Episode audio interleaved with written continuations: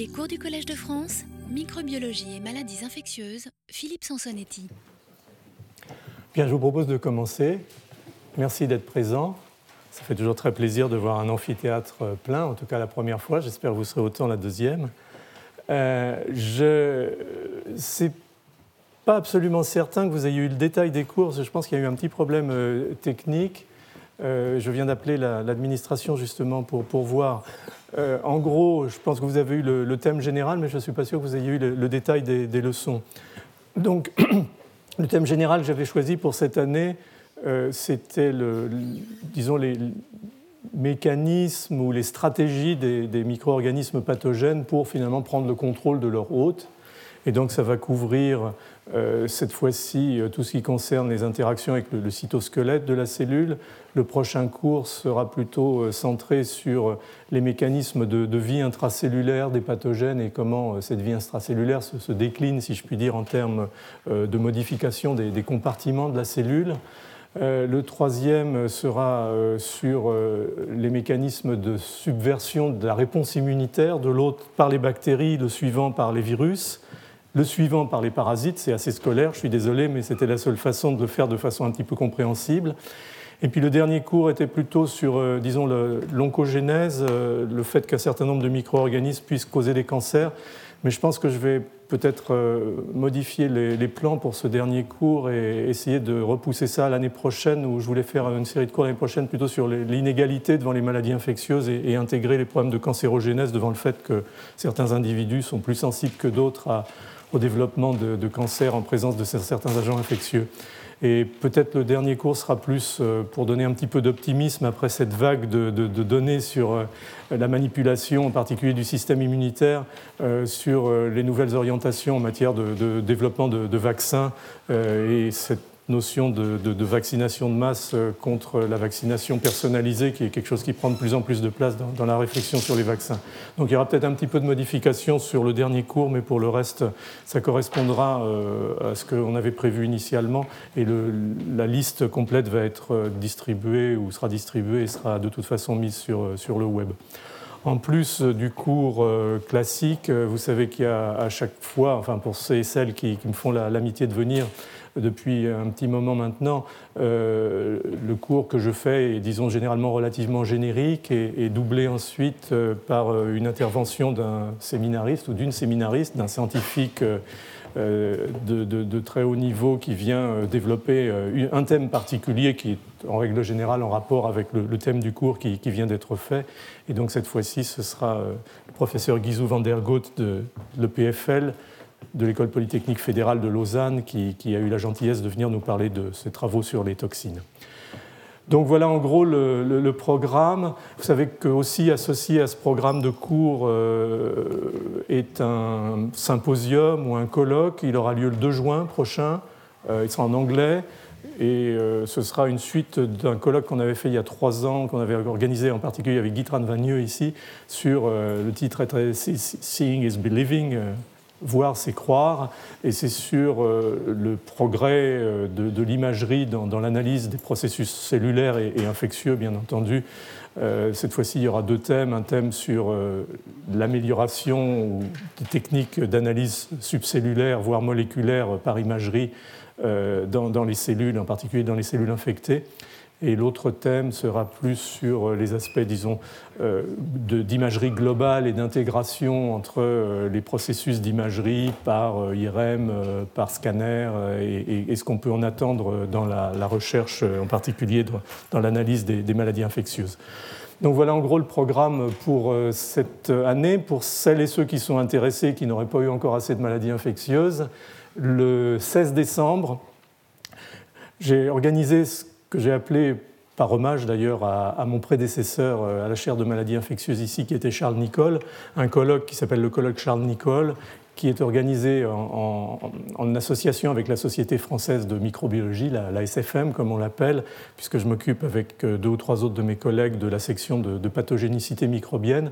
Et on a décidé de faire un, colloque en l'honneur de Charles Nicole, qui sera en fait euh,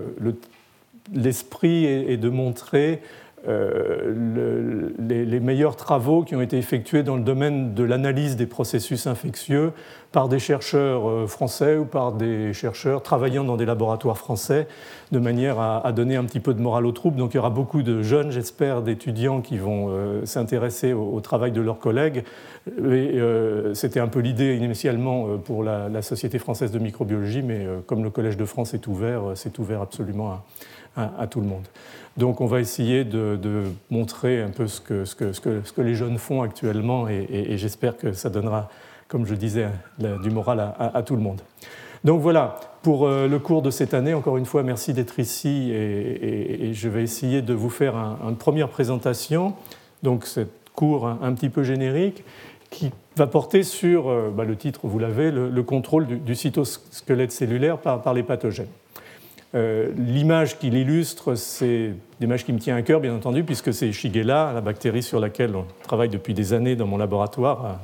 partie de recherche fondamentale que je fais à l'Institut Pasteur à Paris. Donc Shigella, qui est en train de, rentrer euh, à l'intérieur d'une cellule épithéliale. Donc vous voyez les bactéries ici, c'est un cliché de microscopie électronique à balayage de haute résolution. Et vous voyez bien entendu que la, bactérie en train de pénétrer cause des modifications massives de la surface des cellules avec des réarrangements membranaires euh, très très importants. Et il est bien évident que ces réarrangements membranaires ne surviennent pas tout seuls. Il y a derrière tout ça des modifications massives du, cytosquelette cellulaire. C'est une façon de, vous faire rentrer euh, un peu, si je puis dire, dans, le vif du, du sujet. Donc, les bactéries pathogènes, et on va parler de bactéries cette fois-ci, ont finalement, dans leur activité de subversion des, cellules de l'hôte, développé des approches, si l'on peut dire, euh, qui leur permettent de détruire, voire plutôt la plupart du temps, parce qu'elles sont plus intelligentes que ça, de modifier les fonctions du cytosquelette et, de, les amener finalement à, faire des choses qui vont euh, leur servir, par exemple, leur permettre de rentrer à l'intérieur d'une cellule, mais c'est loin d'être euh, la seule euh, expression de, ce phénomène. Alors, les grandes fonctions du, cytosquelette cellulaire, et on va rentrer un petit peu plus dans, les détails de ce qu'est le cytosquelette cellulaire, de, ce qu'il est à la fois en termes moléculaires et de ce qu'il fait en termes fonctionnels, mais si on regarde ça de façon un petit peu plus large et avec l'œil peut-être d'ailleurs d'un microbe qui voudrait euh, aller euh, envahir un hôte, c'est d'abord quelque chose qui est important dans la structuration de la, barrière épithéliale. Il faut que les, cellules tiennent debout et, adhèrent les unes aux autres de façon à faire une barrière cohérente et empêcher les microbes de, rentrer dans l'organisme. J'ai fait des cours sur ce sujet-là. Ou les barrières endothéliales, par exemple la barrière euh, hémato-encéphalique, qui est un, des éléments euh, vitaux de, notre survie, puisqu'elle protège le cerveau, est liée euh, à l'imperméabilité euh, massive ou majeure des, cellules de, l'endothélium vasculaire cérébral. Le, cytosquelette a bien entendu, là encore, en particulier dans l'établissement de la structuration des jonctions cellulaires, un rôle très très important. Mais il y a bien entendu ce qu'on pourrait considérer comme euh, des barrières statiques, et puis il y a des barrières très dynamiques, extrêmement mobiles, qui sont euh, les cellules du système immunitaire qui vont euh, être recrutées au site d'infection. Et tout ça va nécessiter bien entendu des processus de migration vers le site d'infection, des processus de phagocytose, c'est-à-dire d'absorption des, micro-organismes, euh, la formation éventuellement lors de la mise en place de la réponse immunitaire de, synapses immunologiques, c'est-à-dire de communication entre les cellules présentatrices d'antigènes et, les, lymphocytes, qui vont d'ailleurs parfois, pour certains micro-organismes, en particulier les virus, servir de, de pont, de passage d'une cellule à l'autre. Donc il y a tout un, série finalement d'éléments dans lesquels le cytosquelette cellulaire joue un rôle, disons, statique ou, dynamique, qui vont être pris en compte par les micro-organismes de façon à, se défendre, survivre et, éventuellement euh, euh, envahir et coloniser leur hôte. Donc c'est, on pourrait le dire, une cible idéale pour déstabiliser une cellule, soit dans sa globalité, soit dans certaines de ses fonctions spécifiques, pour lui faire faire des choses qu'elle n'est pas finalement euh, habituée à faire naturellement. Donc la subversion globale, ce serait plutôt de faire que les cellules se détachent, qu'elles perdent leur capacité d'adhésion. Euh, les fonctions spécifiques, c'est l'endocytose, la phagocytose. Les micro-organismes vont éventuellement essayer de, l'éviter de manière à ne pas être internalisées. Mais si c'est leur fonction d'être internalisées parce qu'elles ne peuvent survivre que dans les cellules, au contraire, elles vont l'activer. Et puis l'invasion des cellules, c'est ce que je vous ai montré dans la diapositive précédente. Une cellule épithéliale intestinale, par exemple, euh, son rôle, c'est pas de faire rentrer ou d'absorber des, bactéries comme ça, qui sont quand même des particules vivantes d'une certaine taille. Et donc ça montre bien à quel point ces processus de subversion peuvent amener une cellule à faire des choses pour, laquelle, ou pour lesquelles elles ne sont pas du tout programmées. Alors, si on rentre un petit peu dans les détails du cytosquelette, parce qu'encore une fois, ça va être la cible, donc je pense qu'il faut qu'on définisse un tout petit peu la, cible cellulaire. Vous voyez sur cette euh, photo euh, en immunofluorescence, bon, une cellule, bien entendu. On est là dans le domaine de deux dimensions, on verra un petit peu après euh, les, différences, mais vous avez le noyau ici marqué par du DAPI. Vous avez en marquage en fluorescence verte ce qu'on appelle les, microtubules, c'est-à-dire des polymères euh, extrêmement structurés et, rigides de, tubulines qui jouent un rôle de, structuration physique de la cellule, mais qui jouent aussi euh, un rôle extrêmement dynamique, par exemple au moment de la division cellulaire, puisque vous savez que les chromosomes vont migrer euh, sur un, fuseau qui est, formé de microtubules. Mais ce sur quoi, bien entendu, je vais essentiellement m'apesantir ici, si l'on peut dire, c'est sur le la partie du cytosquelette qui correspond à ce qu'on appelle les, microfilaments et qui est formée d'actine. D'actine globulaire qui s'appelle l'actine G, qui va se polymériser en filaments, euh, qu'on va donc euh, appeler l'actine F. Et puis il y a des filaments intermédiaires des cytokératines, euh, les lamines pour le noyau, dont les fonctions euh, sont relativement claires, mais finalement relativement limitées pour ce qui concerne l'interface avec les micro-organismes pathogènes. Une des cibles importantes des micro-organismes pathogènes, c'est l'actine, ce sont les filaments d'actine, et, vous voyez déjà, c'est ce qui est finalement euh, ici euh, marqué en, rouge, deux éléments importants qui vont être éventuellement à prendre en compte pour un micro-organisme lorsqu'il va interagir avec le cytosquelette cellulaire. Quelles que soient les modalités de cette interaction, on y reviendra. Il y a ces espèces de, points ici, rouges, que vous voyez très bien se détacher, qui sont en fait les plaques d'adhésion où les points d'adhésion focaux, c'est là que la cellule structure ces zones d'adhésion à la matrice, en fait, euh, au tissu ou aux fibres, au collagène, à la fibronectine, euh, où elle va adhérer. Et puis vous avez à la périphérie ce qu'on peut appeler le, leading edge, c'est-à-dire euh, une zone extrêmement dynamique qui correspond en fait à des zones de remaniement très très rapide du cytosquelette d'actine et qui vont bien entendu être enclenchées activée lorsque la cellule va se mettre par exemple à migrer selon un gradient d'attraction, de chemoattraction, ou imaginez par exemple une blessure, une brûlure, les kératinocytes, les cellules cutanées vont très très vite migrer pour refermer cette, cette lésion. Donc tout ça correspond à des zones extrêmement dynamiques du cytosquelette cellulaire, impliquées dans des fonctions très très essentielles, en particulier comme la mobilité, et qui vont bien entendu être prises en compte par les micro-organismes dans euh, leur euh, éventuel intérêt. Alors, quelles sont finalement les, grandes fonctions de, l'actine, puisqu'on va parler maintenant euh, exclusivement de, filaments d'actine, dans la cellule? C'est la structure, la structuration de la cellule, c'est la mobilité de la cellule, c'est la mise en place de forces à un moment donné pour effectuer une fonction donnée, et ce sont des fonctions de transport qu'elle partage d'ailleurs très largement, on y reviendra dans le prochain cours, avec les, les microtubules. Donc, cette actine va former des, microfilaments qui vont assurer un, soutien mécanique aux cellules et, leur fournir éventuellement des, voies de trafic à, travers le, cytoplasme et même aider parfois à la transduction d'un certain nombre de, signaux cellulaires. Elle va, permettre la, mobilité des cellules, on l'a déjà dit, avec euh, ce qu'on appelle généralement un, mouvement améboïde lorsque les cellules sont, isolées, euh, comme euh, par exemple une cellule du système immunitaire qui doit migrer vers un site d'infection. Et puis cette capacité qu'on a déjà mentionnée, bien entendu, de, phagocytose, qui est très très largement dépendante de la euh, dynamique de la polymérisation de, l'actine. Alors l'actine est aussi, bien entendu, le composant essentiel du muscle. On va laisser ça euh, de côté, euh, ce sont les, les muscles rouges. Là, on parle essentiellement de, l'actine présente dans les cellules non musculaires, bien entendu. Et puis, comme je l'ai déjà mentionné rapidement au début, euh, l'actine et les filaments d'actine peuvent servir au, transport de certaines charges à l'intérieur de cellules, de vésicules permettant d'amener des membranes ou, des composants, des, molécules réactives à un moment donné, à un endroit donné, avec bien entendu la nécessité pour que ces charges bougent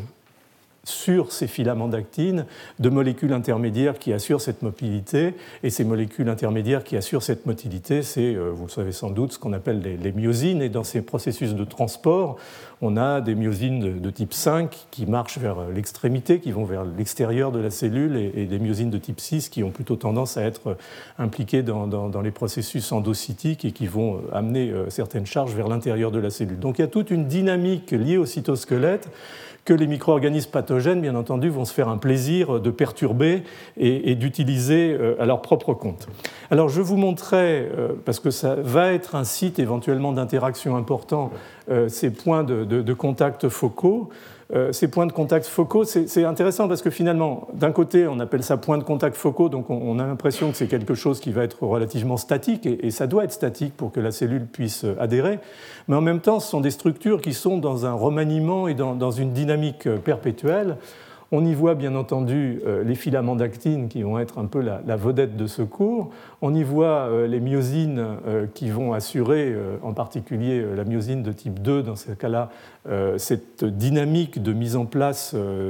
par l'intermédiaire des filaments d'actine de ces points d'adhésion focale. On y voit des molécules qui sont extrêmement importantes, qu'on appelle les intégrines. Ces molécules sont des molécules transmembranaires qui, à l'extérieur, se lient à ce que j'ai déjà appelé euh, la matrice euh, extracellulaire. C'est donc le contact de la cellule à l'extérieur et à l'intérieur, par l'intermédiaire d'un certain nombre de molécules, euh, vont interagir avec les myosines et avec ces filaments d'actine de façon à en permanence stabiliser et, remanier ces points d'adhésion. Et il est clair qu'un certain nombre de pathogènes, bactériens comme virus, on y reviendra rapidement, vont finalement se faire passer si je puis dire, pour simplifier un peu les choses à ce stade, pour des éléments de la matrice cellulaire et se faire reconnaître finalement comme des éléments de matrice cellulaire pour perturber les fonctions de ces systèmes et, les utiliser pour se faire euh, internaliser. On y reviendra, c'est euh, ce qu'on appelle le principe du, zipper euh, ou de, la fermeture éclair. C'est un des grands modes d'entrée des bactéries à l'intérieur des cellules. Donc ça, c'est les, disons les, zones relativement statiques, même encore une fois, si euh, les, remaniements sont en fait euh, constants, euh, d'autant plus que les cellules restent rarement exactement à la même place. Puis il y a des zones encore plus dynamiques dont on a déjà parlé, qui sont en particulier la, périphérie de la cellule, en tout cas encore une fois pour des cellules non organisées encore dans un épithélium euh, structuré. Vous voyez ici le, cytosquelette, hein. on a enlevé toute la matrice euh, de la cellule, on garde tous ces filaments, certains sont probablement des microtubules, mais dans cette zone-là, l'essentiel de la structuration se fait à partir de la dynamique de la polymérisation, dépolymérisation euh, de euh, ces filaments d'actine. Et euh, on va se retrouver finalement. Je vous montre ce petit film que, j'avais emprunté ou que, Patrice Boquet m'avait laissé utiliser. Je vous parler de Patrice un petit peu plus tard. Juste, c'est une caricature en fait. Ce sont des cellules isolées, vous voyez, elles ne sont pas confluentes, qui ont été traitées par une toxine bactérienne, on y reviendra, qui active de façon constitutive le cytosquelette cellulaire donc met en place finalement de façon caricaturale tous les types de modifications de la surface cellulaire qui peuvent être induits par euh, les euh, régulations de, la dynamique de l'actine. Et vous voyez que ces, cellules qui bougent font à la fois des, structures philopodiales, elles font ce qu'on appelle des lamellipodes, c'est-à-dire des grandes lames qui progressent, c'est ça le leading edge, et elles font assez rapidement euh, des structures, euh, pour l'instant un peu trop dynamiques, euh, mais qui correspondent largement à, des repliements de, membranes, mais en dessous de ça, on a des, câbles d'actine qui commencent à, stabiliser la cellule. Donc, tout, ce, cytosquelette est sous un contrôle permanent d'un certain nombre de, molécules régulatrices, et comme vous le verrez, les pathogènes ont eu l'astuce, la coévolution, vous le savez, c'est mon thème favori, euh, a permis ces choses euh, d'aller euh, directement au cœur du dispositif de régulation et d'amener, par exemple, comme le fait cette toxine, à caricaturer un certain nombre des altérations caractéristiques du, du, cytosquelette cellulaire. Quelle est la fonction exacte de tout ça dans la pathogénicité? On y reviendra, ce n'est pas toujours, toujours, toujours très clair. Alors ces cellules qui bougent de façon euh, extrêmement euh, dynamique, encore que les choses aient été un petit peu exagérées par le fait que ce que vous avez vu là en quelques secondes correspondait à une prise de, vue euh, ou des prises de vue qui s'étalaient sur, sur deux heures. Il y a toujours une impression de, rapidité des événements qui, n'est pas véritablement la réalité. Mais je n'allais pas vous faire passer ce film-là pendant deux heures, ça aurait ressemblé à, à un film Nouvelle Vague pas très digeste. Donc, euh, ça, quand même, ça, ressemble beaucoup euh, dans, cette dynamique permanente du cytosquelette à, ce que font les, cellules du système immunitaire. Ici, vous avez un macrophage euh, qui va, par exemple, attraper, si je puis dire, mais surtout phagocyter un, globule rouge. Et vous voyez à quel point la surface du macrophage est caractérisée par ces, ces philopodes extrêmement longs, extrêmement denses, euh, dont le rôle va être de, capturer finalement euh, des, particules, euh, puisque c'est la fonction des macrophages, qui sont éventuellement des, micro-organismes, des bactéries. donc vous avez ça, et vous avez ici cette fameuse photo qu'on voit partout. Je pense que ce n'est pas un artefact, qui montre un macrophage avec bon, pourrait imaginer que c'est la tête et la trompe et, l'aspiration, mais en fait c'est un macrophage qui émet euh, cette structure pseudopodiale qui va euh, capturer euh, un micro-organisme, l'absorber par phagocytose, et on imagine que cette structure va se rétracter et, amener la bactérie au sein même de, la cellule. Donc tout ça correspond encore une fois à des dynamiques extrêmement importantes, et il est probable qu'une partie des stratégies des bactéries pathogènes en particulier se sont euh, construites par acquisition de, gènes leur permettant de coder euh, des toxines ou des effecteurs microbiens qui vont antagoniser ces processus de, phagocytose parce que, bien entendu, euh, si la bactérie se laisse piéger par une cellule de cette nature, elle va être exposée à du stress oxydatif, elle va être exposée à, des peptides cationiques antimicrobiens, elle va être exposée à ce qu'on appelle la fusion phagolysosomale et à sa destruction dans les compartiments lysosomaux. Donc, il fallait absolument que les choses soient prises en compte très tôt dans les événements. Et, l'idée, en fait, qu'une bactérie puisse d'une manière ou d'une autre paralyser une cellule et empêcher euh, les phénomènes dynamiques comme la formation de pseudopodes ou la phagocytose, est sûrement quelque chose qui a commencé très tôt. Et sans doute euh, dès euh, que des, cellules, finalement des, individus monocellulaires comme les amibes, euh, se sont trouvés euh, face à, des micro-organismes dans, les fonds marins ou vice-versa d'ailleurs. Euh, la, guerre en fait a commencé entre les eucaryotes et, les procaryotes. Il est probable qu'un certain nombre des effecteurs qu'on voit aujourd'hui au sein de ces micro-organismes comme étant euh, actifs sur, par exemple, le cytosquelette des cellules du système immunitaire, en fait, ont été sélectionnés bien antérieurement, avant même que les mammifères euh, existent, euh, dans des, des, systèmes très simples d'interaction entre des amibes qui ne vivent que par la prédation de, micro-organismes prokaryotes et, les, bactéries, par exemple. Donc on, est là dans une espèce de, filiation euh, moléculaire qui est tout à fait, euh, bien entendu, euh, passionnante. Alors ça, c'était une vision peut-être un peu bidimensionnelle des cellules et, de ce que peut faire une bactérie pathogène en présence de ce type de cellules. Ce qu'il faut voir aussi, c'est que euh, les, obstacles à, la progression des, bactéries pathogènes dans, l'organisme se font aussi bon, un peu comme je l'avais fait dans le thème des cours l'année dernière, par la, rupture de barrières. Et, les barrières sont euh, des barrières en général cellulaires physiques qui correspondent à l'association d'un certain nombre de cellules euh, différenciées polarisées, par exemple pour la barrière épithéliale intestinale ou pour la barrière euh, respiratoire, enfin de, l'épithélium euh, broncho-alvéolaire. Donc ça, ça nous, introduit tout de suite une, troisième dimension. Les cellules euh, sont en hauteur, elles doivent s'associer les unes aux autres, ce qui fait qu'elles ont des structures extrêmement élaborées d'adhésion, en particulier au pôle apical, on a ce qu'on appelle la zonula adhérens, euh, qui est formé par euh, des molécules qui s'appellent euh, les cadérines, et puis un certain nombre de molécules comme les claudines, les occludines, qui vont former un système de, jonctions cellulaires encore plus serré qu'on appelle les jonctions serrées d'ailleurs, elles portent bien leur nom, et un certain nombre de, ces cellules, en particulier celles qui ont une fonction particulière comme des fonctions digestives euh, ou des fonctions euh, ciliées de, nettoyage de la surface, vont avoir des structures de surface comme ici des cellules intestinales, une bordure en brosse. Or, toutes ces structures ici euh, extrêmement différenciées, extrêmement élaborées, sont ancrées sur des systèmes qui dépendent de filaments d'actine, que ce soit la zonula adhérens, que ce soit la formation de ces microvillosités ici, que ce soit éventuellement les jonctions serrées. C'est ce qui est montré ici. Vous voyez que les cadérines en particulier, qui forment euh, cette jonction euh, cellulaire de, la zonula adhérens, sont des molécules avec des motifs répétés. On est en extracellulaire ici, qui se lient sous forme de dimères.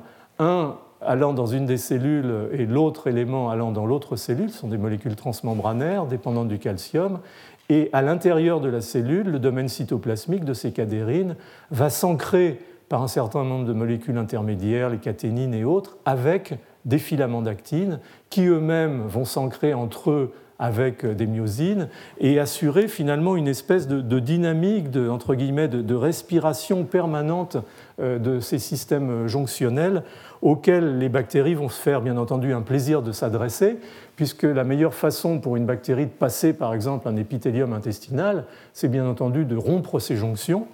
et de pouvoir s'insinuer entre les cellules beaucoup plus facile en fait à faire que de pénétrer euh, dans une cellule elle-même, car une fois qu'on est dans la cellule, on ne sait pas très très bien ce qui peut éventuellement se passer. Donc on est là en permanence dans, encore une fois, une espèce d'équilibre de, jeu euh, entre euh, ce type de pathogène et euh, des structures maintenant beaucoup plus définies et, beaucoup plus différenciées au niveau cellulaire. Alors je vous montrais la bordure en brosse, par exemple, qui est sûrement un élément très très important de, la défense de, la surface des cellules épithéliales elles sont bien entendu formées par un certain nombre de filaments d'actine qui sont eux-mêmes liés par des structures, par des armatures qui sont formées par ce qu'on appelle en anglais actin binding proteins, c'est-à-dire des protéines de liaison à l'actine, et l'association de ces filaments avec leur liaison par ces euh, molécules, par exemple ici de, fimbrine, va former chaque élément individuel euh, qui va s'ancrer euh, dans ce qu'on appelle le terminal web ou le réseau apical de la cellule. Encore une fois, tout ça, c'est de l'actine qui vient s'ancrer dans un autre réseau d'actine et ainsi de suite. Donc vous voyez une espèce de système euh, en, étage euh, qui est tout à fait fascinant. Et là, je vous ai juste mis pour euh, vous mettre en appétit un colibacille entéropathogène classique, ce qui donne des diarrhées aux enfants. Vous voyez que ces colibacilles ont la capacité d'adhérer de façon très étroite à la surface apicale de la cellule épithéliale et de détruire finalement d'effacer complètement ces structures très sophistiquées euh, de manière à, pouvoir euh, interagir de façon étroite avec ces cellules. Donc on est en permanence dans, un jeu euh, de, rupture et éventuellement de, réponse cellulaire. Alors, j'ai beaucoup parlé d'actine, de, filaments d'actine. la notion qu'il faut véritablement prendre en compte, parce que c'est là, encore une fois, au cœur du dispositif de régulation que les micro-organismes s'adressent généralement. Donc il faut comprendre un petit peu mieux euh, la, mécanisme de polymérisation et la, dynamique finalement de, ce cytosquelette. Donc je vous ai parlé de, l'actine G, ce sont les monomères d'actine, hein, ce sont des protéines qui font 42 Dalton à peu près. L'actine, c'est probablement la, molécule la plus conservée à travers euh, tous les phyla, euh, depuis les invertébrés jusqu'aux vertébrés. Et, même, bon, les plantes ont de, l'actine. Euh, la, plus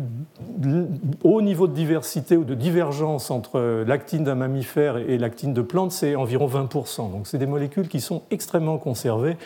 probablement du fait de, leur côté essentiel tel que j'essaye de, le souligner depuis le début.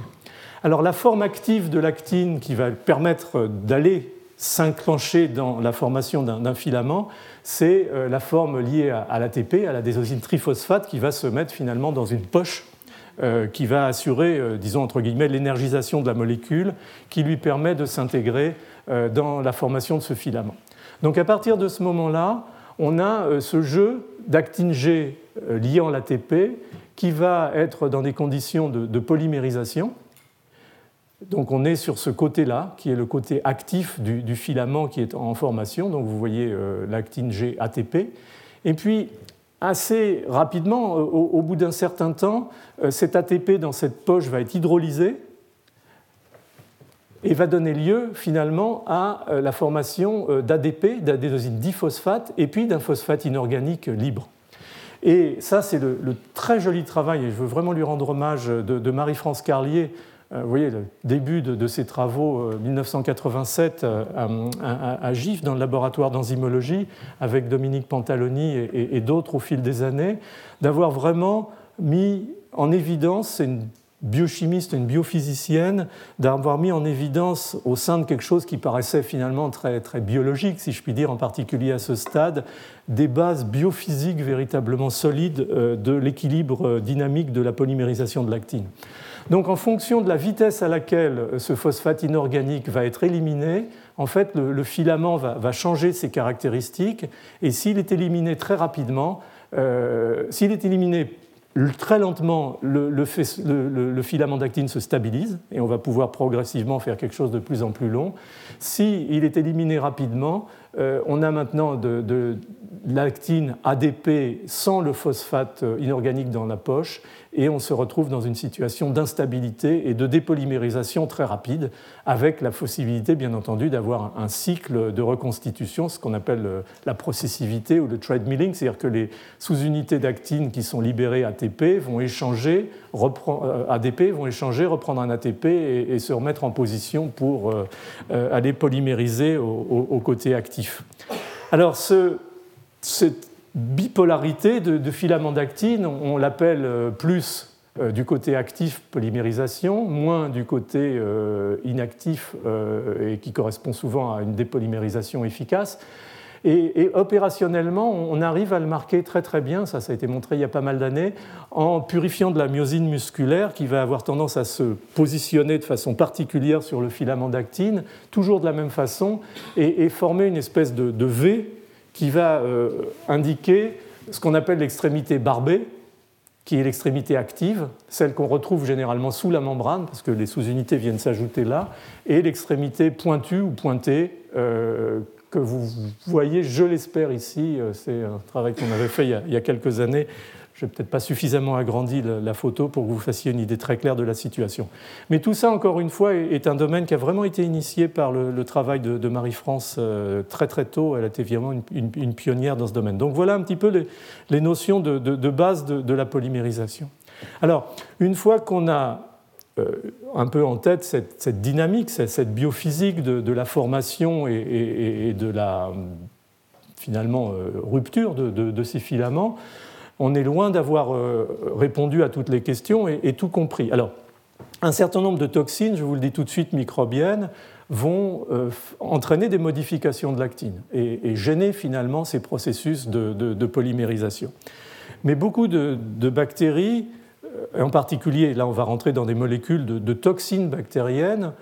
ont finalement réussi à, être dans ce dispositif par des moyens euh, extrêmement sophistiqués, puisqu'ils ont réussi à, gêner, à perturber les, mécanismes qui induisent ce qu'on appelle la nucléation, c'est-à-dire le, démarrage de ces filaments. Pour démarrer un filament d'actine, il faut que trois molécules d'actine G se mettent ensemble, que les conditions environnementales, l'ATP, tout ça soient correctes, le magnésium et ainsi de suite, en tout cas in vitro, et, le filament peut, peut démarrer. Mais pour engager ce, phénomène de nucléation, de, filamentation de l'actine, il faut euh, des, agents nucléateurs. Il faut des, agents qui, décident euh, on y va ou on n'y va pas.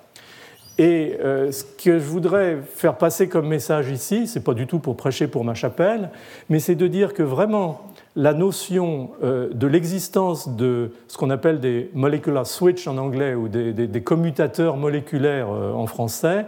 euh, qui sont ce qu'on appelle des, petites GTPases, c'est-à-dire des molécules qui hydrolysent les GTP de, la famille Rho, sont des molécules dont la fonction régulatrice disons, de, décision d'induction ou de non-induction de la polymérisation de l'actine en fonction du fait qu'elles sont actives, c'est-à-dire liant le GTP, ou inactives liant le GDP, euh, a été très largement reconnues grâce à l'existence de ces toxines microbiennes, dont certaines vont sur le, sur le, sont actives sur le cytosquelette. Alors, en gros, cette commutation moléculaire, si l'on peut dire, elle est basée sur ces molécules qui sont des, des petites GTPases, globalement de la famille Rho, alors, il y en a trois types essentiels, beaucoup plus maintenant qui sont reconnus, mais pour ce qui est du, cytosquelette cellulaire et, de l'interaction au jour le jour, disons qu'on va rester avec ces trois-là. Euh, CDC42, RAC et RO, ce sont les trois qui sont à retenir et, le reste, euh, on pourra voir une autre fois. Et ces molécules, en fait, vont induire un certain nombre d'effecteurs moléculaires, on va y revenir, qui vont induire la polymérisation de l'actine. Uniquement s'ils sont sous la forme liant le GTP, Là, on a les effecteurs et on a les pathways downstream. La forme GDP, diant GDP, est, totalement inactive. Donc on a ce commutation moléculaire dépendant de la liaison du GTP ou du GDP qui va décider si euh, le système se met vers la formation de filaments ou pas vers la formation de filaments. Et ce système de commutation moléculaire est lui-même contrôlé par des molécules annexes qui vont décider de l'hydrolyse du GTP, donc euh, finalement de la perte de la fonction, ou, du, blocage. Et donc ça, ce sont des molécules comme euh, GEF, qui est Guanine Nucleotide Exchange Factor, qui va avoir tendance à, amener vers une forme active, et euh, ce qui s'appelle GAP, GTPase Activating Protein, donc on active la fonction GTPase, donc on hydrolyse le GTP, donc on va vers une forme inactive. Et lorsque les formes sont inactives, comme le RHO-GDP ici, elles sont retenues par ce qu'on appelle GTP, GDP Dissociating Inhibitors. Ce sont des, molécules qui vont permettre le, piégeage dans le cytoplasme et, vont finalement consolider le, phénomène d'inactivation. Lorsqu'elles sont actives, elles sont liées à la membrane et, c'est assez compréhensible puisqu'un certain nombre de phénomènes euh, d'organisation du cytosquelette sont, liés à des, signaux qui, partent de la membrane. Donc voilà ce processus global. Alors, juste pour faire un, tout petit point d'histoire, euh, au début des années 80, euh, d'ailleurs quand, j'ai commencé dans, le domaine de la, physiopathologie des, infections, un certain nombre de chercheurs, en particulier d'ailleurs le, groupe de, Patrice Boquet à l'Institut Pasteur avec un, un chercheur euh, américain qu'il avait connu euh, lors de son postdoc à Boston, qui s'appelait Michael Gill, s'intéressait beaucoup à une forme de, modification euh, de, de fonction enzymatique qui était liée au fait que certaines toxines de, bactéries, en particulier de bactéries anaérobies comme les Clostridia, avaient été montrées avoir une fonction ADP ribosylante, c'est-à-dire qu'elles étaient capables à partir du NAD d'hydrolyser la molécule de NAD et de brancher sur un acide aminé, d'une cible qui était à l'époque essentiellement reconnue comme ce qu'on appelle les G-protein coupled receptors, c'est-à-dire des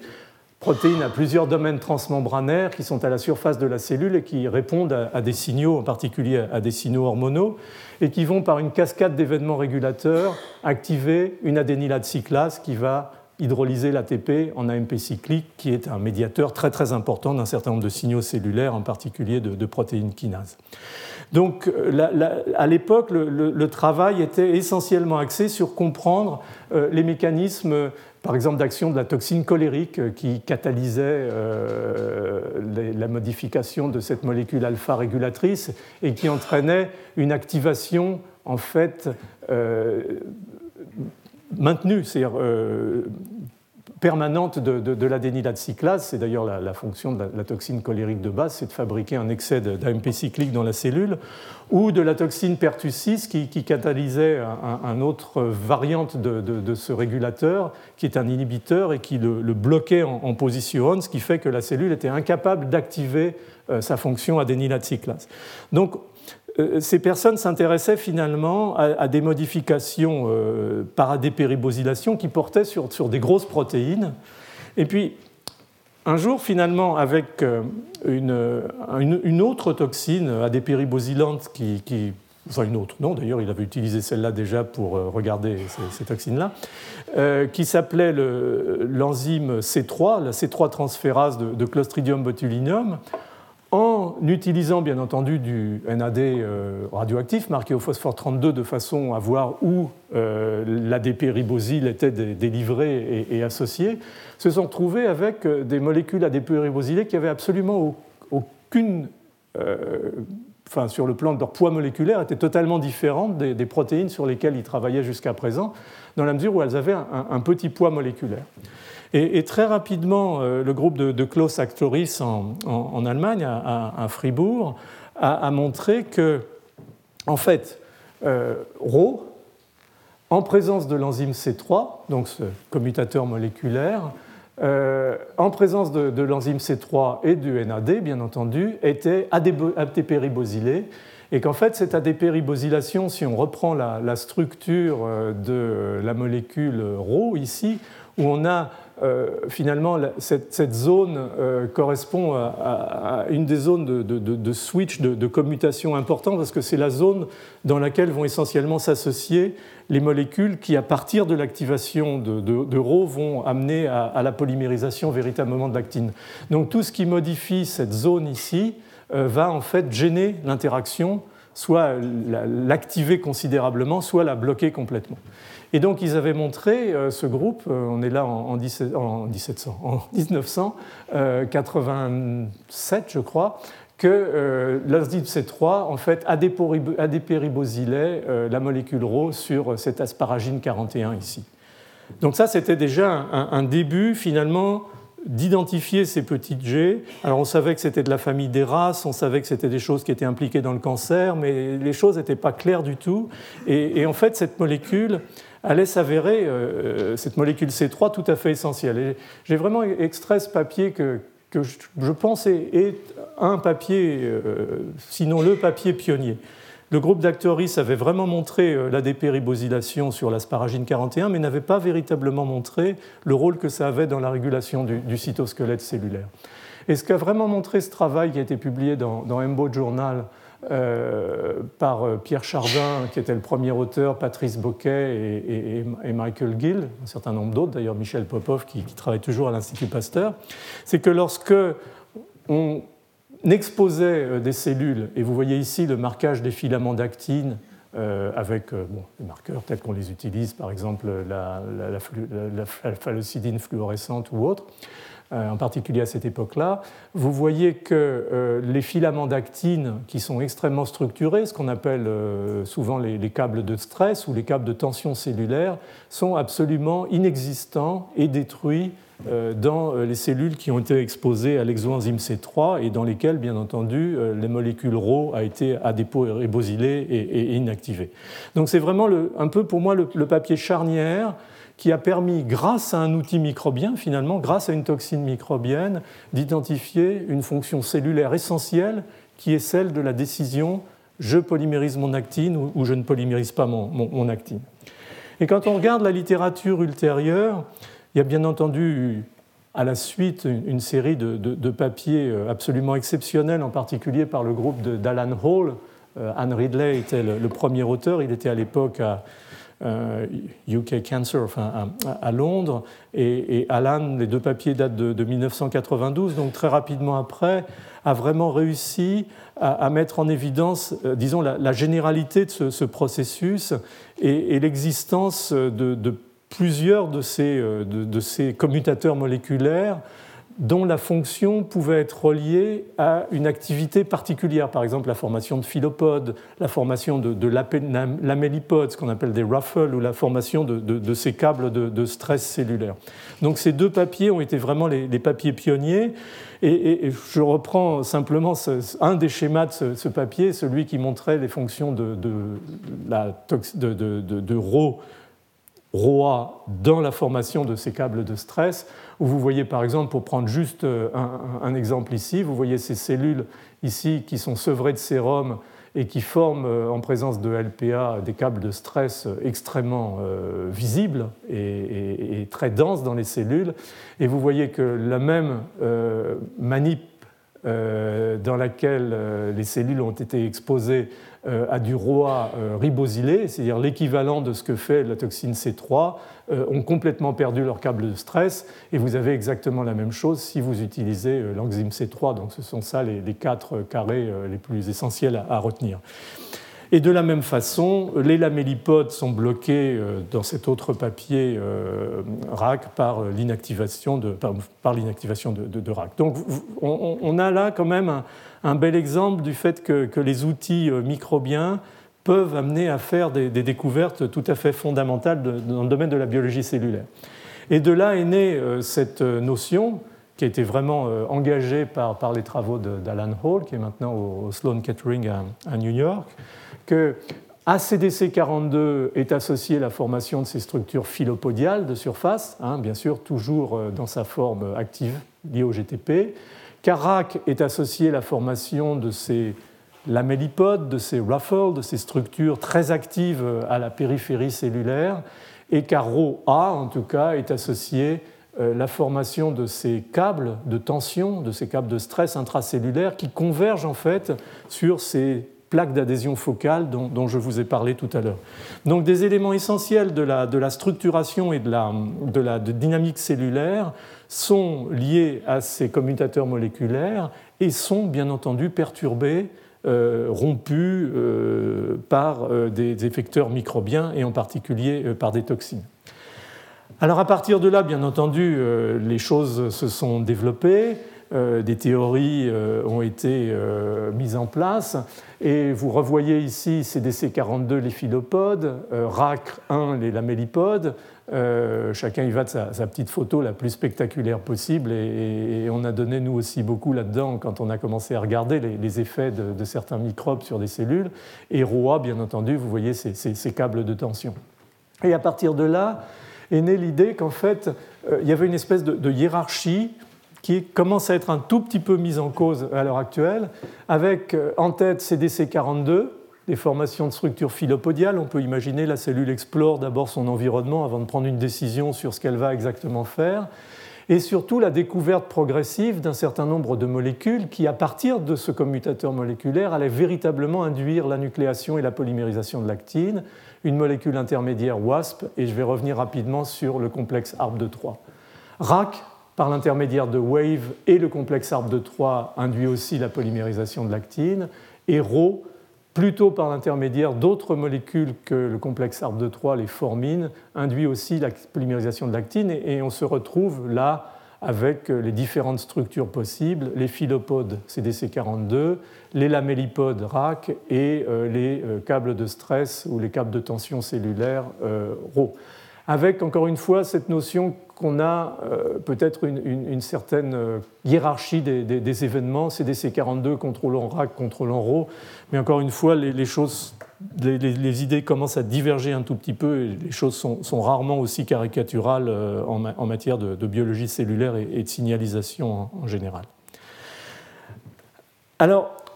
on n'est pas encore au cœur du dispositif de nucléation, on, y est maintenant. C'est-à-dire quelles sont finalement les molécules cibles qui vont répondre à euh, cette activation par euh, les commutateurs moléculaires, par les petites GTPase de la famille Rho, via euh, éventuellement des molécules intermédiaires comme on l'a vu NWASP ou, WASP ou, WAVE. Alors il y en a deux, essentiellement. Un qui s'appelle le complexe ARB de 3, j'en ai déjà parlé, je vais en reparler, qui nuclée finalement des, filaments d'actine qui se branchent très très rapidement et puis un autre qui correspond à des molécules qu'on appelle les formines, euh, et qui vont, elles, plutôt donner euh, lieu à, la formation de, filaments euh, très linéaires et, non branchés. Alors là, c'est pour vous donner un autre exemple du rôle pionnier quand je, défends les bactéries, hein, c'est normal, le, thème de, cette chaire,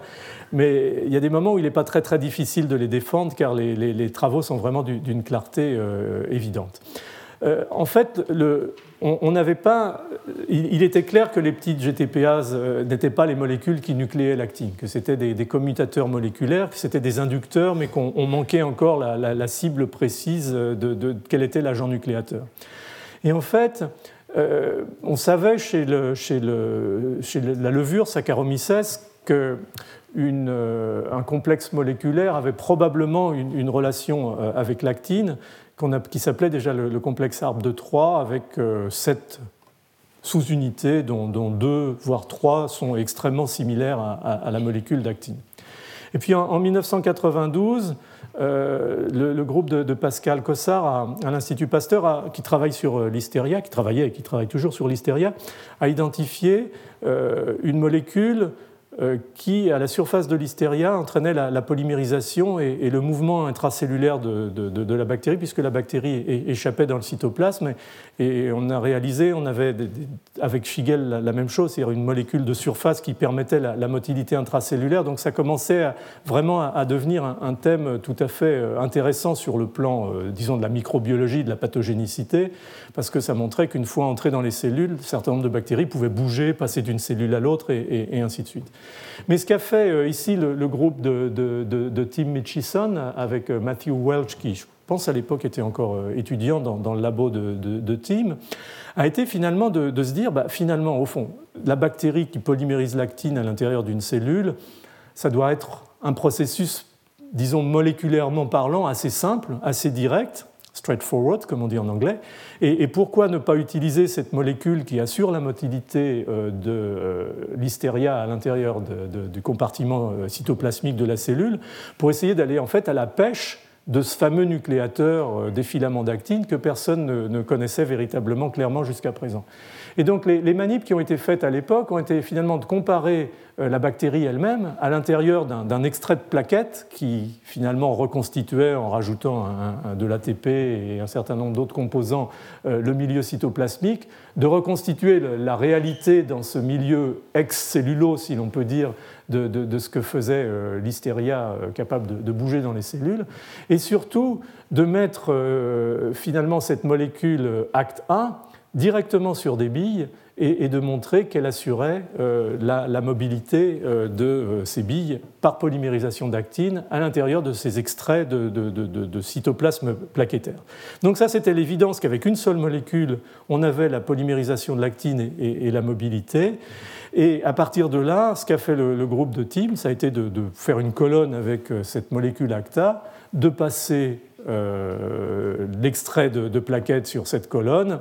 d'éluer ce qui s'était accroché euh, à la molécule ACTA, et comme de bien entendu, ce qui s'était accroché à la molécule ACTA, c'était euh, le complexe arbre de Troyes. Et ça a été vraiment grâce à cette molécule, la, découverte finalement par, par ce groupe, que, la nucléation de l'actine, pour l'essentiel dans les cellules eucaryotes, était liée à, ce complexe euh, arbre de Troyes. Alors c'est un complexe magnifique, hein. il y a sept, euh, molécules euh, sous-unités qui, s'associent et qui s'associent de façon justement euh, extrêmement sophistiquée. Je ne peux pas rentrer dans, les détails moléculaires, je n'ai pas le temps, mais qui va permettre finalement non seulement la, nucléation des filaments d'actine, mais, leur branchement. C'est-à-dire que vraiment les, filaments vont faire une espèce d'arborescence avec un, angle constant qui est de 70 degrés. Et vous imaginez bien que ce type de, structure va permettre, bien entendu, par son, espèce de, diffusion, euh, d'avoir mécanistiquement un, rôle beaucoup plus important dans les modifications, par exemple, à la périphérie cellulaire, que si c'était un seul filament comme ça qui euh, bouge et progresse. Ça donne sans doute une, cohérence relativement importante à, l'ensemble du système. Donc le, complexe arbre de Troyes vraiment est sorti, encore une fois, d'un effecteur moléculaire microbien, euh, en tout cas au début. Donc ça, ça vous montre euh, à quel point euh, cette euh, complexe arbre de Troie qui est recolorisé ici entraîne cette nucléation de filaments d'actine avec encore une fois cette angulation permanente à, 70 degrés. Et bien entendu, autour de tout ça, maintenant tournent énormément d'autres molécules qui sont impliquées dans la régulation, mais avec les commutateurs moléculaires, les petites GTPases, avec une molécule intermédiaire qui d'ailleurs dans le cas de l'hystéria correspond à ACTA. Il n'y a pas besoin de ces molécules N-WASP ou WASP dont je vous ai parlé et le complexe arbre de Troyes, on a euh, la nucléation des filaments d'actine et déjà un début de structuration puisqu'on a là cette arborescence qui, se met en place. Alors il y a d'autres, euh, ou il y a en tout cas une autre famille de, molécules qui sont d'ailleurs prises en compte euh, par un certain nombre de, micro-organismes pathogènes et activées par un, certain nombre d'effecteurs moléculaires qui s'appellent les formines. Comme je vous l'ai dit, les formines, elles, forment des, entraînent la formation de, plutôt de, filaments euh, individuels et non plus ces arborescences que, fait le complexe arbre de Troie, sont des, finalement c'est un dimère, euh, c'est un système relativement simple, enfin tout, tout est relatif, euh, qui correspond à, deux, deux, domaines très très riches en, en, proline. Et ces deux domaines vont finalement fixer la, molécule d'actine ATP énergiser et, entraîner la, nucléation. Donc on est dans un système là un petit peu plus simple, en tout cas en, termes de nombre de molécules, mais qui permet euh, une structuration un petit peu différente du, cytosquelette. Alors tout ça est encore une fois très dynamique. Euh, les sous-unités d'actine, il faut qu'elles deviennent disponibles. Comme on l'a dit tout à l'heure, elles ont du mal à être disponibles de par elles-mêmes. Il y a des molécules chaperons par exemple la profiline qui va participer considérablement à ce que je vous ai appelé tout à l'heure la processivité ou le, treadmilling, c'est-à-dire euh, finalement la, livraison de la molécule d'actine activée là où il faut euh, dans la biogénèse euh, du, filament. Comme la profiline est liée à la membrane cellulaire par des phosphatidylinositol, on va avoir besoin éventuellement de, phosphatidylinositol phosphatase pour hydrolyser euh, cette molécule de PIP2 libérer la profiline, donc ça veut dire qu'il y a un autre étage de régulation possible. Et les microbes, d'ailleurs, beaucoup d'entre eux, Shigella, Salmonelle, ont des phosphatidylinositol phosphatases qui jouent un rôle euh, dans ce stade-là de, la dynamique de, régulation de la polymérisation de l'actine. Je ne vais pas vous détailler tout ça, de toute façon je pense que j'en serais complètement incapable compte tenu de la, complexité euh, de, ces systèmes tels que peu à peu ils se sont construits, mais vous voyez que tout ça a énormément de, tenants, d'aboutissants, et, les microbes avaient une panoplie finalement, une gamme possible de, cibles, et qui se sont finalement euh, empressés d'utiliser euh, tous les outils dont ils pouvaient disposer pour le faire. Et encore une fois, on est là dans un processus de coévolution où un certain nombre de molécules, de gènes en tout cas, codant pour des molécules qui permettaient de, s'intégrer dans ce type de, circuit, ont été sélectionnés par ces micro-organismes, quelle qu'a été finalement initialement l'origine de ces gènes. Alors tout ça est d'autant plus complexe qu'en permanence, les régulations nécessitent des protéines d'association euh, au filament d'actine, ce qu'on appelle les actine binding proteins. Certains nécessaires pour la processivité, on en a parlé, pour la nucléation, on en a parlé, pour la liaison, la formation de faisceaux, ce qu'on appelle le cross-linking, quand on veut avoir des faisceaux euh, extrêmement solides, il faut en conjuguer plusieurs. Euh, la filamine, l'alpha-actinine, la fimbrine, la viline dans les microvillosités euh, de l'épithélium intestinal ou des tubules rénaux. Euh, il y a des molécules de, coiffage qui vont finalement protéger les extrémités des filaments d'actine et qui vont amener à perturber ou à accentuer la polymérisation, dépolymérisation. La gelsoline, par exemple, est active en présence de concentration croissante de calcium elle va devenir d'une protéine de, coiffage des extrémités, elle va être capable de s'intégrer dans les filaments d'actine et de les rompre, de les casser, de, finalement de, les mâcher en, plusieurs petits morceaux, ce qui va créer d'autres foyers de nucléation. Donc vous voyez, il y a toute une dynamique euh, qui est absolument fascinante euh, et euh, la liste est, loin d'être complète ici. Alors, à partir de là, finalement, euh, les toxines bactériennes euh, vont euh, affecter le, cytosquelette d'actine de la cellule. Et j'ai essayé, pour vous clarifier un petit peu la situation, de, caractériser deux, types de, processus. Il y a tout d'abord les toxines qui sont des enzymes, on en a déjà parlé, qui entraînent une modification covalente et irréversible de composants essentiels de la dynamique du cytosquelette, en particulier les petites GTPases de la famille Rho. Il y a des fonctions inhibitrices. Je vous, ai déjà parlé du C3, euh, je vous parlerai rapidement de la, toxine euh, ou des toxines A et B de Clostridium difficile, la toxine létale de Clostridium sordelii, IOPT, qui est une toxine de Yersinia, j'en parlerai pas, et puis des fonctions activatrices c'est-à-dire qui font que les petites GTPase deviennent constitutivement actives de façon irréversible, en tout cas pour un certain temps. Euh, et ça, c'est euh, le CNF, le, cytonecrotic factor, qui est produit en particulier par des souches pathogènes d'Escherichia coli. Donc ça, c'est des modifications covalentes, et on peut considérer que la molécule de petite GTPase est perdue corps et bien à partir du moment où elle a été concernée par ce phénotype, par ce phénomène de modification. Et puis, il y a des toxines qui modifient, régulent et miment des fonctions régulatrices on en reparlera rapidement. C'est en particulier le cas euh, d'un certain nombre de bactéries comme Salmonella qui véritablement injectent dans les cellules des, des GEF ou des GAP qui vont jouer sur la régulation euh, de l'hydrolyse du GTP au niveau des, petites G et, entraîner euh, les modifications du, cytosquelette qui vont avec. Mais là, on est dans une situation de modification non covalente. En fait, c'est la bactérie remplace des GEF physiologiques par des GEF ou des, des GAP microbiens qui sont euh, beaucoup plus euh, actifs. Alors, ce qui est intéressant, je vous ai parlé d'adépéribosylation, c'est que ces, toxines, finalement, ont, une gamme relativement variée de, modes d'action sur les protéines, les petites GTPases. Par exemple, ce CNF dont je viens de vous parler rapidement d'Escherichia coli, c'est une déamidase. On va y revenir il déamide euh, la, glutamine en acide glutamique, c'est-à-dire qu'en fait, il fait une vraie mutation post-translationnelle, il modifie un acide aminé clé euh, au niveau euh, de la petite GTPase. C3, Clostridium botulinum, a des péribosylations, on en a déjà parlé avec la cible sur l'asparagine 41. La toxine de Clostridium difficile elle est importante parce que c'est elle qui cause la pathologie diarrhéique des colites aiguës à, Clostridium difficile qu'on voit euh, en particulier chez les personnes âgées. Euh, la toxine létale de Sordelli euh, a une. Alors, cette toxine a une fonction enzymatique différente, c'est une glycosyltransférase, donc vous voyez, tout n'est pas de la dipyribosylation. Et est une protéase, et là sont toutes les, références des, papiers Princeps qui ont décrit le, mode d'action biochimique de, de, ces toxines. Donc vous voyez des, des modes d'action enzymatiques différents, des cibles relativement similaires, mais pas toujours euh, au même degré parmi ces petites euh, protéines RAW, et euh, des cibles en termes d'acides aminés qui varient, mais qui sont en fait assez concentrées, vous l'avez vu tout à l'heure, sur euh, cette zone de switch d'activité euh, qui va être la zone importante pour la mise en place de, l'interaction avec l'effecteur qui va amener par exemple à l'activation du,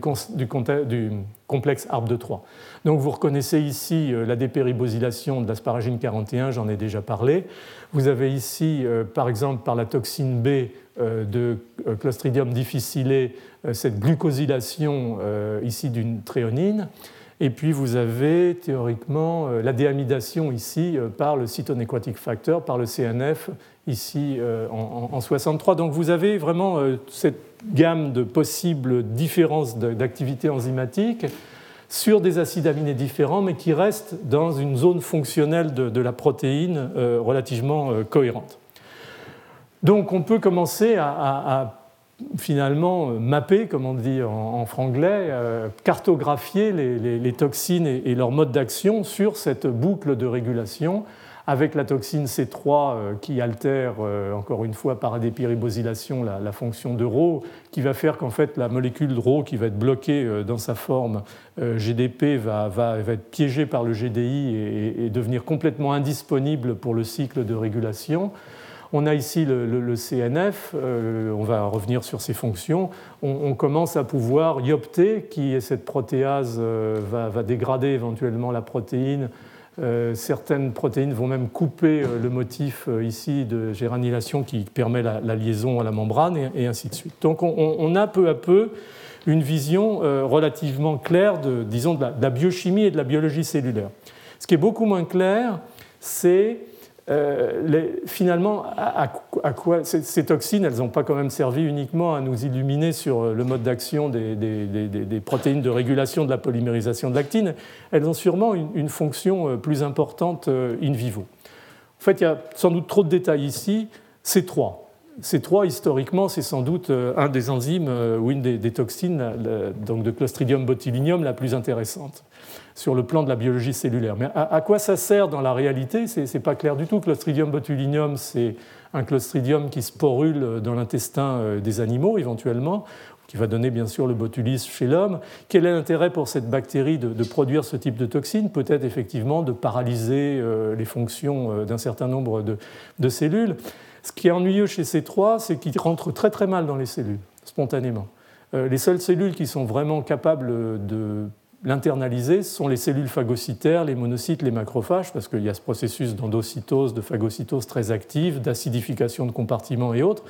Et donc on a l'impression tout doucement que en fait, C3 est peut-être essentiellement une toxine pour le système immunitaire de l'animal ou de l'homme euh, infecté par ce micro-organisme, et que ces toxines vont finalement paralyser euh, la fonction de migration, ou la fonction de, phagocytose de ces cellules. Mais là, il y a, beaucoup de, travaux à faire encore pour mettre ça dans, le contexte véritablement du, pouvoir pathogène. Alors c'est beaucoup plus clair pour ce qui concerne Clostridium difficile. Clostridium difficile, il y a deux toxines, A et B, mais qui ont la même fonction enzymatique, qui donc vont agir par glucosylation, vous l'avez vu, des protéines, euh, des petites GTPases, euh, qui, une fois qu'elles sont euh, glycosylées, en fait, deviennent insensibles aux GEF, c'est-à-dire elles sont plus activables par les GEF. Donc, bien entendu, le système va, s'effondrer en termes d'activation de, la nucléation de l'actine. Alors, cette protéine est une protéine à, plusieurs modules. Il y a un, domaine C-terminal, en fait, qui est le domaine de récepteur qui va permettre à, à la toxine à se lier à la cellule et un papier très récent de, PNAS du, groupe de Klaus Actoris, actuellement, euh, euh, en fait, qui, est publié en septembre euh, cette année, identifie, alors peut-être il y en a d'autres, mais en tout cas un des récepteurs importants de, cette toxine à la surface des cellules, c'est resté un grand point d'interrogation, qui s'appelle LSR, qui est Lipolysis Stimulated Lipoprotein Receptor. En fait, c'est un, récepteur qui, à la surface des cellules épithéliales, est capable de, lier les lipides en particulier une fois qu'ils ont été mycélisés par, par les selles biliaires. Et, donc il semble que la toxine, par cette extrémité C-terminale, va en fait parasiter ce, récepteur à la surface cellulaire pour être internalisé. Il y a ensuite un jaune, un, domaine de, livraison, un delivery domain, domaine D, qui va former euh, au pH acide de l'endosome une fois que la toxine est internalisée un pore euh, dans la membrane cellulaire qui va permettre finalement à la toxine, c'est-à-dire à la partie catalytique, la partie rouge ici, d'être euh, transloquée dans le cytosol et d'effectuer bien entendu sa fonction enzymatique sur le cytosquelette, sachant que la partie bleue ici est activée par un phosphatidylinositol particulier qui lui donne une fonction de protéase qui va lui permettre de cliver et finalement de libérer la toxine euh, définitivement dans le cytoplasme. Système très sophistiqué, vous entendrez euh, probablement euh, par euh, Guizou van der Gott à quel point ces, systèmes d'acidification dans les endosomes sont importants pour la maturation de ces toxines et, la mise en place de, de leur mode d'action. Alors, là, dans Clostridium difficile, il y, a, quand même une évidence euh, en termes de, pathologie, c'est que les souches productrices de ces toxines sont associées à l'existence d'une colite membraneuse, une diarrhée sanglante et, à des troubles qui peuvent être euh, extrêmement délicats tout étant d'ailleurs parfois déclenché par, la prise d'antibiotiques chez les personnes qui sont porteuses de, ce micro-organisme. il y a un travail très récent euh, d'un groupe aux États-Unis qui a été publié dans Nature l'année dernière, qui a enfin assuré euh, de façon très propre, parce que la génétique de ces micro-organismes n'est pas toujours évidente, la mutagénèse de ces, de ces deux toxines, l'une et l'autre, A ou B, et l'une et l'autre, A et B, de façon à avoir une souche entièrement euh, atoxinogène. Et ce que ce groupe a, pu montrer, c'est que la, souche sans aucune toxine, c'est-à-dire A-B-, n'avait ni avantage ni d'avantage sélectif euh, en termes de colonisation par rapport euh, aux autres micro-organismes, en particulier à la souche sauvage exprimant les deux toxines. Donc ce n'est pas un problème de colonisation intestinale, mais par contre, en termes de mortalité, euh, vous voyez que euh, les animaux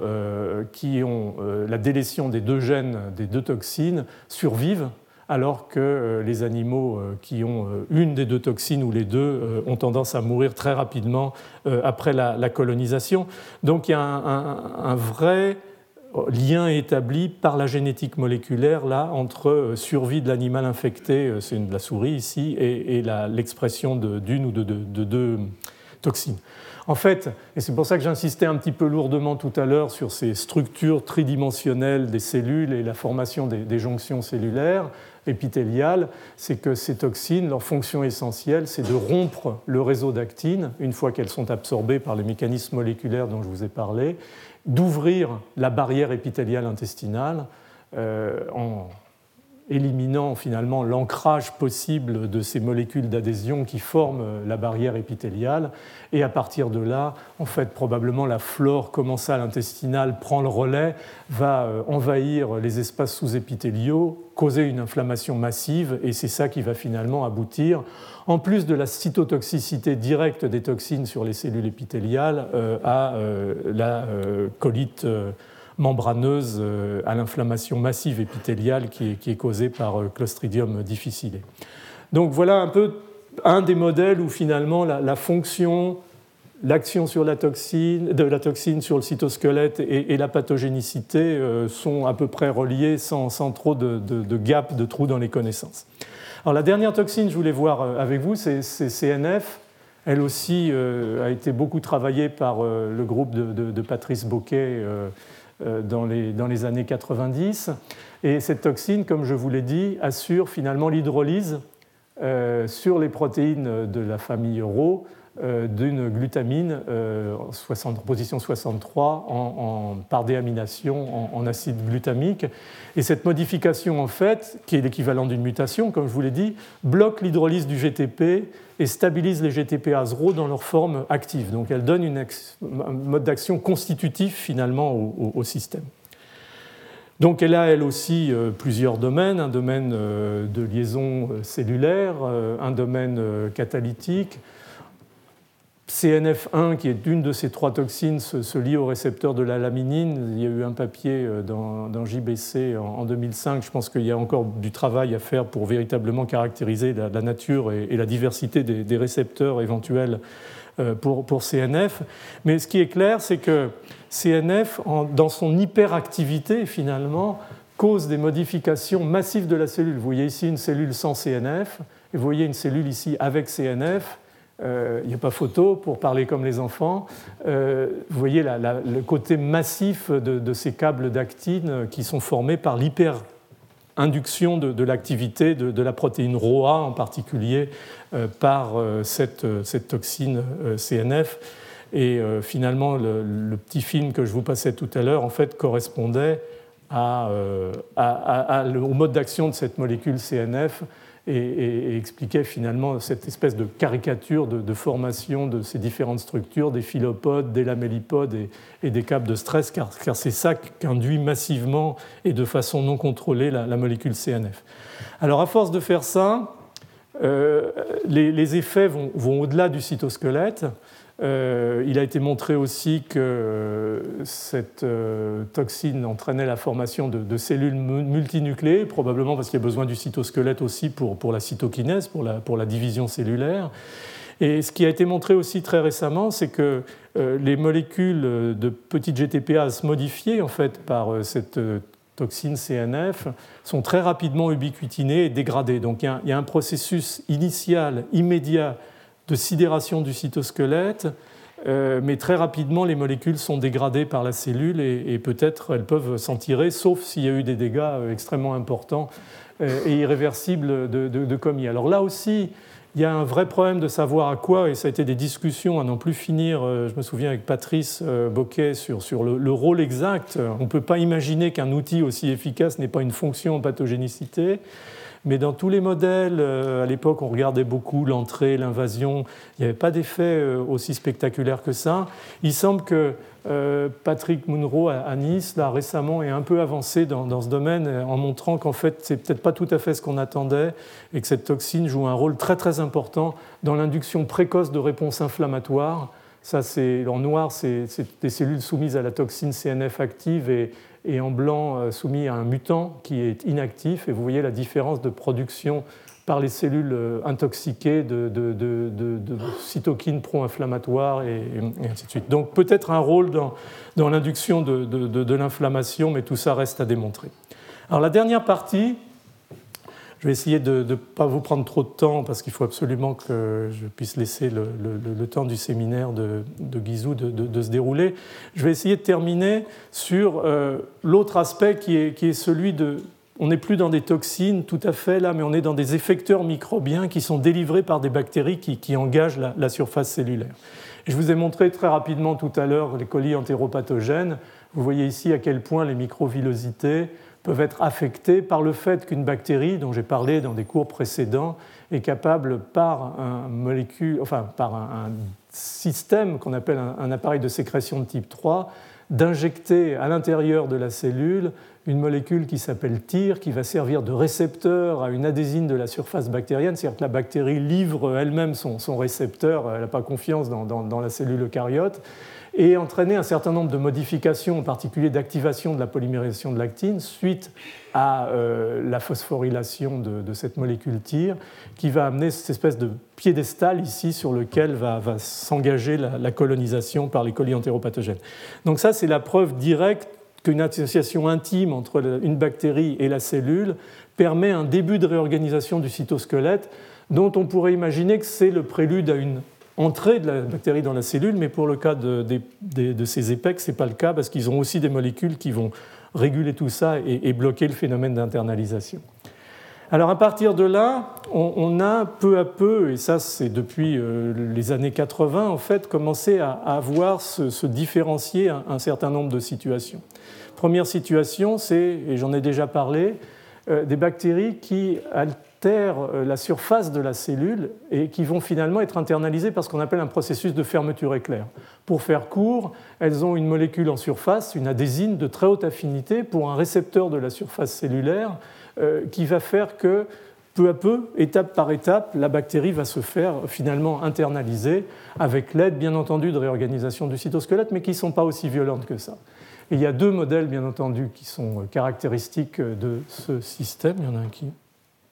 voilà. Euh, c'est euh, Yersinia pseudotuberculosis, la molécule INV, et euh, Listeria monocytogenes, l'internaline A. Et puis il y a un autre paradigme qui est celui de ce qu'on appelle le trigger, c'est-à-dire que les bactéries injectent, comme je viens de le montrer pour EPEC, des effecteurs à l'intérieur de la cellule, et que ces effecteurs entraînent une altération massive du cytosquelette qui permet finalement à, la bactérie d'être embrassée par ces structures euh, cellulaires et, internalisées. Donc deux, méthodologies, si je puis dire, euh, totalement euh, différentes sur le plan de la stratégie. Alors l'invasine de Yersinia pseudotuberculosis, ça a été un peu le, paradigme initial tel que Ralph Isberg l'avait publié en, 1985, c'est-à-dire que c'était une molécule de surface de Yersinia avec un domaine de liaison à la cellule extrêmement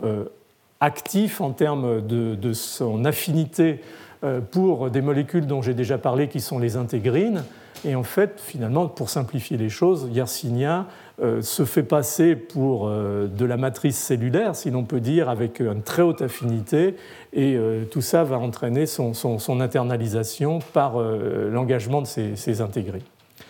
L'autre modèle qui correspond très proche, en tout cas, sinon par les mécanismes moléculaires euh, précis, en tout cas par, l'esprit euh, d'internalisation par euh, le mécanisme de, zippering, de fermeture éclair, c'est bien entendu l'Hysteria monocytogenes et, le travail, encore une fois, du, groupe de, Pascal Cossard qui a montré que l'internaline A, qui est une protéine de la surface de l'hystéria, engageait des molécules de la surface cellulaire qui sont les, les. Donc là, on est plus dans la structuration euh, des jonctions cellulaires que dans les plaques d'adhésion focale qui sont plutôt ciblées par Yersinia, et par l'intermédiaire d'une cascade d'événements euh, de signalisation qui en fait prennent en otage la signalisation euh, des écadérines, va amener à l'internalisation du micro-organisme à l'intérieur des cellules. C'est un des systèmes modèles à l'heure actuelle avec Yersinia euh, de cette internalisation euh, par euh, le zipper. Donc ça, le travail de l'hystéria est fait actuellement à l'Institut Pasteur. Tout ça a eu des conséquences assez intéressantes aussi sur euh, le fait que ce groupe a essayé de voir si d'autres molécules s'associaient à ces phénomènes de, zippering. Et il semble effectivement que tout ce qui est entré par fermeture éclair implique aussi euh, une molécule qu'on appelle la clatrine, qui est plutôt connue pour former les vésicules d'endocytose, qui n'était pas connue pour former des structures aussi larges capables d'internaliser des, grosses particules comme des bactéries. Et, tout ça est un, travail tout à fait passionnant qui est en cours euh, à l'heure actuelle. Et puis la dernière partie, c'est, très rapidement, euh, ce phénomène de, trigger, de, gâchette, c'est-à-dire que la bactérie injecte des choses dans la cellule et déclenche euh, des réorganisations massives du cytosquelette. Alors ça, je montre parce que bon, ça me tient à cœur dans la mesure où c'est la première fois qu'on a montré qu'une bactérie euh, entrait dans une cellule épithéliale euh, en polymérisant l'actine, en induisant la polymérisation de l'actine. C'était Shigella, on avait publié ça en, 1987. Vous voyez les foyers de polymérisation de l'actine à la surface cellulaire. Et, à partir de là est née cette approche d'intégrer la, biologie cellulaire, euh, en particulier dans, l'étude des processus d'invasion. C'est juste pour donner une impression, énormément de d'effecteurs en fait produits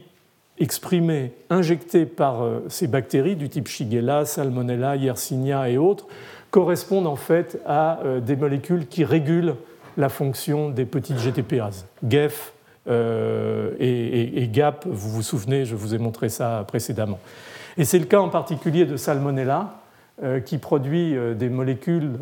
par un appareil de sécrétion, elle les injecte à l'intérieur des cellules eucaryotes et c'est comme ça qu'elle remodule le cytosquelette pour pénétrer dans les cellules. Et en particulier, deux molécules sont tout à fait passionnantes qui ont été étudiées et le rôle a été démontré par le groupe de Jorge Galan aux États-Unis, à Yale, il y a plusieurs années, il continue à travailler là-dessus. L'une s'appelle SOP-E, elle est d'ailleurs codée par un bactériophage dans le génome de, Salmonella typhimurium, et une autre s'appelle SOP-E2, elle a la même fonction. Et, une troisième s'appelle euh, SPTP, et, je vais tout de suite euh, revenir là-dessus, car euh, en fait, les molécules de type SOP-E et SOP-E2 sont des GEF, ce sont des, mimes de GEF. Ça n'a rien à voir sur le plan de, la séquence, sur le plan de la structure moléculaire, et pourtant ça se comporte comme des GEF qui vont activer la forme ROGTP et donc entraîner la polymérisation de l'actine et la formation de ces structures efflorescentes, vous voyez la bactérie au milieu puis cette espèce de fleur autour, ça c'est en fait l'injection de ces gueffes à l'intérieur du cytoplasme par l'appareil de sécrétion de type 3 qui va amener à prendre finalement le contrôle de cette boucle régulatrice, cette commutation moléculaire, et de partir du côté de la polymérisation de l'actine. Mais comme il faut réparer ces dommages pour que le phénomène d'internalisation puisse se faire, en fait, euh, sans que la chronologie des événements soit encore très claire, mais il y a peut-être à la fois un problème d'ordre d'injection et puis aussi dans la cellule de rapidité de dégradation des molécules. La molécule SPTP, elle, est en fait un équivalent euh, d'un GAP, et va amener à la dépolymérisation de l'actine. Donc on va avoir en permanence une dynamique qui se crée, mais dont la résultante est la capacité de former ces ouvertures euh, qui permettent d'internalisation des cellules et, leur refermeture grâce euh, à la prise de, contrôle du, cytosquelette. Alors, dernier point rapide, parce que je ne peux pas même finir sans, parler de, de, Shigel. Shigel est dans la même configuration, si l'on peut dire, euh, d'avoir à rentrer dans les cellules de, l'épithélium intestinal pour assurer son processus euh, physiopathologique. Et elle le fait par la mise en place d'un appareil de sécrétion de type 3 et par l'injection euh, d'effecteurs moléculaires à l'intérieur des cellules. Voilà l'appareil de sécrétion de type 3 de Shigel, mais on le retrouve chez Salmonelle et chez, d'autres micro-organismes. Donc ce qui se passe, c'est que Shigel, finalement, par l'intermédiaire de cet appareil de sécrétion, engage la via un, récepteur qui est au, sein de, raft d'ailleurs, euh, c'est-à-dire de, compartiments lipidiques à l'intérieur de la membrane. C'est un travail qu'on avait fait en collaboration avec Lizou van der Gott il y a quelques années. Euh, le pari de sécrétion va engager véritablement la membrane et deux molécules IPA-B et, et IPA-C vont former un translocateur à partir duquel la cellule peut envoyer, si je puis dire, ou sécréter en tout cas ces effecteurs moléculaires. Et ça, ça va donner euh, quelque chose euh, qui est matérialisé ici. Vous voyez la, bactérie qui atteint la surface de la cellule. Elle a l'air de bouger. Bon, je suis désolé, le film ne s'active pas. Et ce que vous auriez vu ici, c'est la polymérisation de l'actine qui matérialise l'entrée. Alors, je voulais juste euh, terminer en, disant quand même un mot euh, d'un chercheur du Collège de France qui a été un de mes collaborateurs pendant plus d'une dizaine d'années, qui, s'appelle Guy Tranvagneux, car c'est lui qui a vraiment, quand il était dans mon laboratoire, et il continue à le faire ici avec son groupe, disséqué euh, les bases moléculaires de, l'internalisation de, de, Shigel dans, les cellules. C'est lui qui a montré que, cette molécule IPAC, par exemple, était capable d'activer euh, le passway de signalisation des petites GTPases qui amenait à la formation de noyaux d'actine. Hein. Maintenant, vous êtes familier avec tous ces termes, mais que ça ne suffisait pas à internaliser le micro-organisme. Vous voyez néanmoins, quand il micro-injectait cette protéine passée purifiée, à quel point ça modifie euh, les structures de la cellule et en particulier active les zones dynamiques qui vont finalement assurer un peu le, substrat pour, l'internalisation. Mais ce qu'il a surtout montré, c'est qu'un proto-oncogène qui s'appelle SARC activait une, une protéine d'association à l'actine qui s'appelle la, cortactine, et que finalement cette activation de, SARC par un des séquences du, domaine euh, C-terminal de, la molécule IPAC était euh, capable d'assurer euh, la, la, phosphorylation de la cortactine par SARC, son recrutement à la membrane par l'intermédiaire d'un adapteur qui s'appelle CRAC, et que l'ensemble de ce système amenait à une activation massive du complexe euh, ARP 2 3 qui allait euh, amener à cette modification de, la polymérisation de l'actine à un degré qui permet maintenant l'internalisation. Et ce que vous voyez dans le diapositive euh, suivante, si elle veut bien venir, c'est ben, le film s'est engagé. Vous voyez la bactérie qui, engage la surface cellulaire, vous voyez le, proto-oncogène SARC euh, activé, phosphorylé, qui va euh, s'associer à l'ensemble de ces structures, qui va activer de, manière à, permettre l'internalisation du micro-organisme. Donc je voulais vous laisser sur, sur cette image. Je n'ai pas le temps de, rentrer dans, les détails euh, de, tous ces mécanismes moléculaires. J'ai essayé de vous, de vous donner des exemples successifs et, et caractéristiques, des paradigmes, euh, des modèles, des références aussi pour ceux ou celles qui sont intéressés. Et puis simplement euh, citer non pas tellement le détail des, personnes du, laboratoire, parce que ce serait beaucoup trop long euh, de les citer les uns et les autres, en particulier les étudiants et les chercheurs postdoctoraux, mais surtout toutes celles et ceux qui m'ont inspiré au fil des années dans cette réflexion et, un certain nombre de travaux sur, sur l'actine et sur les modifications de l'actine induites par les effecteurs microbiens en particulier Monique Carpin à Curie, Patrice Boquet à l'Institut Pasteur, il est maintenant à Nice, Marie-France Carlier à GIF, Philippe Claire, qui a été mon premier étudiant, qui a montré euh, les modifications de l'actine dans les cellules épithéliales infectées par Shigel, Alan Hall, avec qui on a beaucoup réfléchi sur euh, ces commutateurs moléculaires en rapport avec l'infection, Daniel Louvard à Curie, Joël Mounier, qui a été technicienne et ingénieur dans le labo pendant des années, euh, Dominique Pantaloni et, Sylvie Robin et, Guy, inutile de, le rappeler une deuxième fois. Voilà, donc je vais arrêter ici en espérant ne pas vous avoir trop inondé avec tous les détails de ce que représente l'interface des bactéries avec le cytosquelette. Si vous avez des questions, je serais ravi d'essayer d'y répondre. Sinon, peut-être on s'arrêtera deux minutes et je vous présenterai notre la personne qui nous fait le séminaire aujourd'hui. Retrouvez tous les contenus du Collège de France sur www.colège-2-france.fr.